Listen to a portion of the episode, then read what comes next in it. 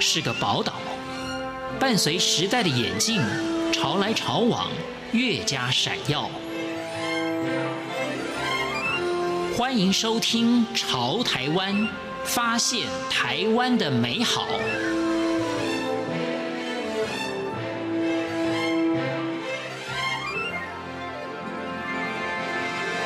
听众朋友，大家好，欢迎收听今天的《潮台湾》，我是贤琴。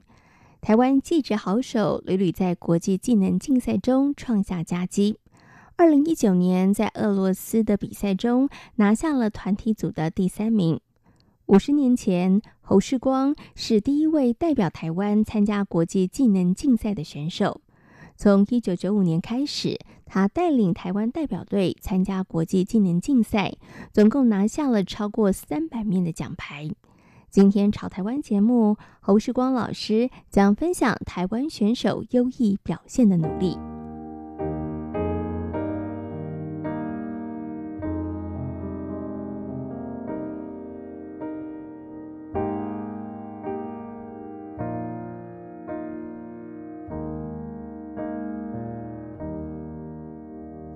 于台东工东高工家具木工科的侯世光，因为老师们的协助以及肯定，不仅让他奠定了很好的家具木工技术基础，同时也让他在教育领域努力深耕。很重要的部分就是，呃，透过教育的过程，哦，找到了我的兴趣哦。那当然，为什么会有兴趣？主要就是每一个人都有他的强项。可能就我的潜能在，呃，被找，我很早的时候就找到了。譬如说，在国中的时候的一个公益课程，呃，老师的一个提示，然后接下来的那个整个的教育，包括了高职的教育，或是那个大学的教育，哈、哦，嗯、研究所的教育，都是呃由刚启蒙的那个国中的公益老师影响。嗯、我认为这个是一个一个起始点。嗯、哦，那接下来到高职阶段，啊、呃。呃，就是到了呃，因为我故乡在台东嘛，那台东就是有一个天主教的学校，是非常木工非常有名的学校哦。嗯。那他毕业的校友就是，呃，还没有毕业之前呢就被抢着要了哦。嗯、所以主要是为什么会有这样的受到欢迎？就是他培养的学生受到欢迎，主要当时就是有有很优秀的师资。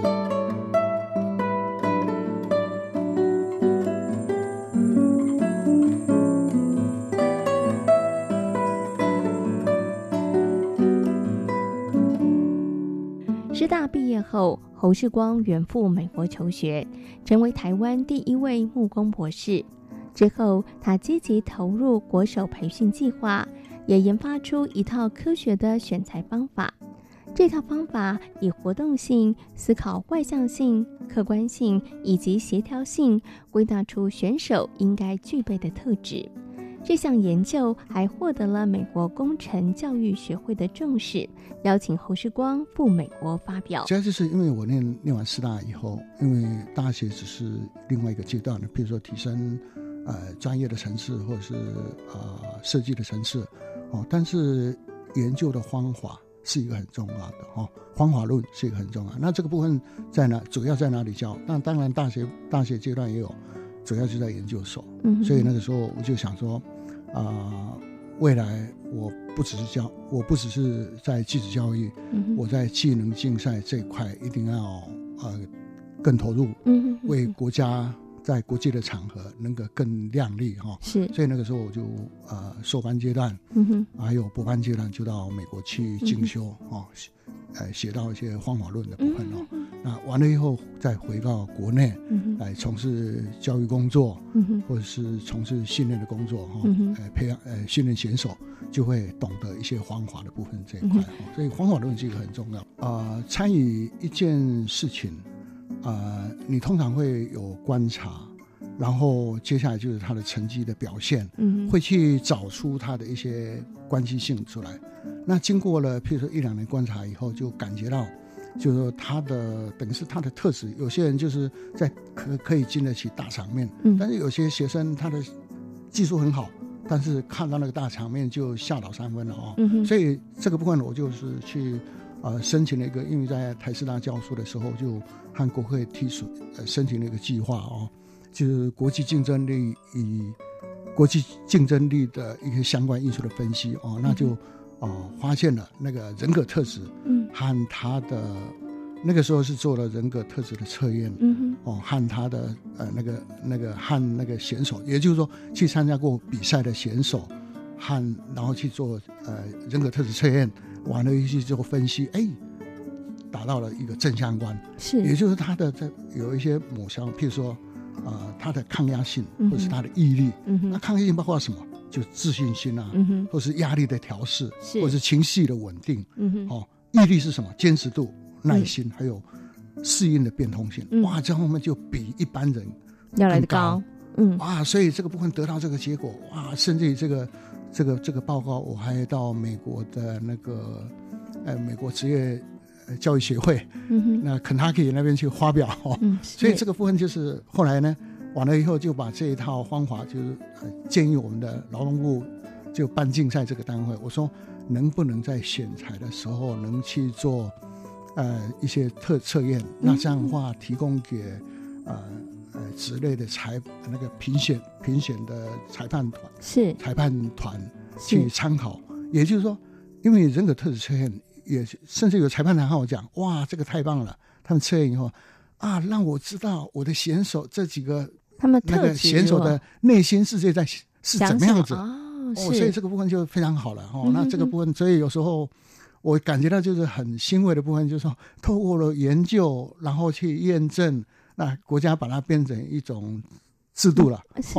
哎，嗯、那这个就是就是呃受到肯定嘛，是，所以这个部分就是现在已经实施两届了。”是、啊哦，所以今年要选材，嗯、哼那九月选材以后，十月要第二次第二阶段的选材，因为呃第二阶段的选材那个 pool 就学生选手数就比较少了，是。比如说每一个职类大概三到五个，嗯、那个 pool 因为这个都要花钱的哦，嗯、呃那个人数就比较少，那这样的话，嗯、第二阶段选选材的时候就提供给呃每一个职类的裁判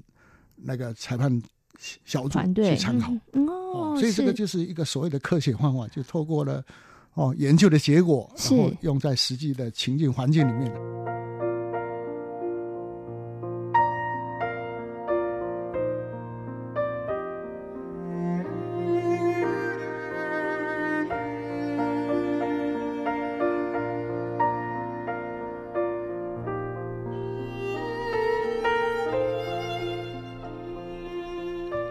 培训过程与选材同等重要，除了精进技术能力之外，也随时观察选手的心理状态，让心理辅导师能够适时的介入，让选手保持好的学习精神。好了，选出来以后，我们大概国家大概有八个月的培训嘛，哈、嗯。那培训的过程中，大概每一个月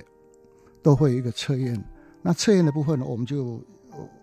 有另外另外一套。去了解选手他的有没有进步，嗯哼，就在专业上或者是在他的特质上有没有去做调整。因为在人格特质的部分哈，嗯、我们有那个心理辅导师来帮助。哦，是，哎，有心理辅导师来帮助，譬如他碰到困难，然后心理辅导师，因为他们是专业嘛哈，就会去，或者是他的教练，嗯都是每天跟他在一起嘛。哦，教练认为选手呃哪一段时间他比较沮丧或者是怎么样的，那怎么来去鼓励他，怎么去调试他，或者是暂时把工作放，暂时把训练工作放下，让他去放空，嗯、有没有等等？用这些方法就是那个心理护老师来去呃来去帮忙他。嗯、哎，那所以这个部分就是我们在训练的过程就就用那种呃有用两个图，就是所谓的呃那种。基本能力和专业的能力的一个雷达图，嗯，哦，雷达图就是他，譬如说，呃，专业能力就是看他的评分的项目，嗯，来去加强的项目。哦。那那个呃，一般的能力特质的部分呢，就我刚刚提到的，比如自信心啊、时间的调配啊，或是那种那种应变的能力啊，对不对？哈？那这个部分我们也也用那个主要的评分点是，然后去显示那个表。嗯，那个他的状况。是，所以我们就是用这两个雷达图来去知道这个选手阶段的训练状况，也知道他有没有进步或者退步。是，那我们就和譬如说培训小组在和培训师，哎，和那个胡老师来讨论，怎么去做调整。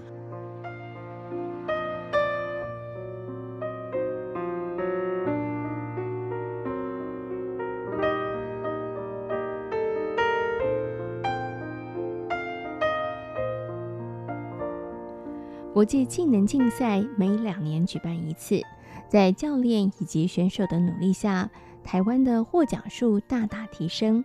侯世光表示，除了政府的支持外，裁判长也扮演了非常重要的角色。因为在征战国际的技能竞赛场，哈，那个国家的成绩都要靠每一个职类的团队，包括了裁判长、教练，啊、呃，还有甚至有些有翻译，还有那个选手，哈，嗯，那甚至还有一些呃支援的行政同仁，哈，那但是我个人的看法啊、呃，很重要的部分就是那个裁判长，他是一个整个。技能竞赛的灵魂人物，嗯，因为是他在做整体的策划，嗯，行政单位一般通常会尊重职类裁判长的意见，哈。那这个部分的话，因为我身为啊、呃、一个呃国家的全国的召集人，嗯哼，或是呃国际技能竞赛的裁判团的召集人，哈、嗯，那我通常就会因为在国际场合有了能力，你就要。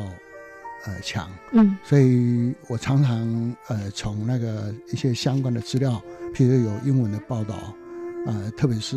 呃《纽约时报》赏析有没有哈？嗯哼，提到了美学，提到了一些方法论的部分，哦，我就会进因为我们裁判长有一个群组，是，我就会在和大家分享哈，嗯哼，所以就是平常就在提升大家的各方面的能力，然后互相交流，比如就什么事情互相交流哈，嗯，那这个是裁判长之间的一些。互相交流、学习、成长，哈，因为虽然是国际比赛，只有三四天的时间决定胜负，但是这呃过程中就要去培养这样的裁判长，他要去不断的提升，哈，用方方法各方面的能力的提升，哈，那这个部分，那一个很重要的部分就是你要那个裁判长，呃，是灵魂人物，你就要找到好的，刚刚提到的选手，找到好马。找到优质的选手，那优质的选手，现在我又又呃这几年观察下来，又认为不只是在选材，或者是在培训的过程中，可能在国家的分区赛，哦，分区赛，比如说四月的时候分区赛，我就请分区的裁判长帮忙观察每一个选手他的特质。哦，是，哎，从那个地方从分区赛就开始，嗯，然后完了到全国赛，我们再再第二次再去了解。每一个选手他的哪一方面的强项、嗯弱点等等方面，所以这个部分就是要哦那个很长的时间去来努力啊。但是这个部分也不是很刻意的，而是正好有那样的活动嘛，哈，就是呃裁判长或者是裁判也都关心一下每一个选手他的一些状况。嗯，那所以这个部分就是呃找到优质的选手，就找到好马嘛，找到千里马，是。哇，那在。竞赛的时候，他就可以超越别人，是，然后那另外一个部分，我认为就教练是很重要的，对，哦，教练很重要，因为呃，我们担任裁判长，他不是永远裁判长，是有退场机制的，也就是说，你这个裁判长，你在这个职类当中，你两年没有拿到优胜，OK，裁判长写报告，哦，是，完了以后，我们有一个呃类型裁判长小组，嗯哼，来评估一下，你是继续留下来。或者是很抱歉，嗯，就是按照技能检那个那个竞赛的办法里面，他就要退场了。成绩，我们的选手的成绩都落在其其他国家的裁判的手里啊、哦，嗯、所以和各国的裁判的交流是一个很重要的哦，平常的交流，嗯、哦，平常的交流不是比赛的交流，是平平常就是有一些联络，哎，对对对，譬如说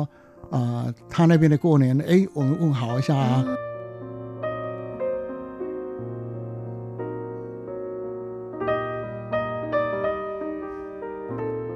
今天朝台湾节目，技能竞赛裁判长侯世光分享了台湾技职好手在国际上崭露头角的故事。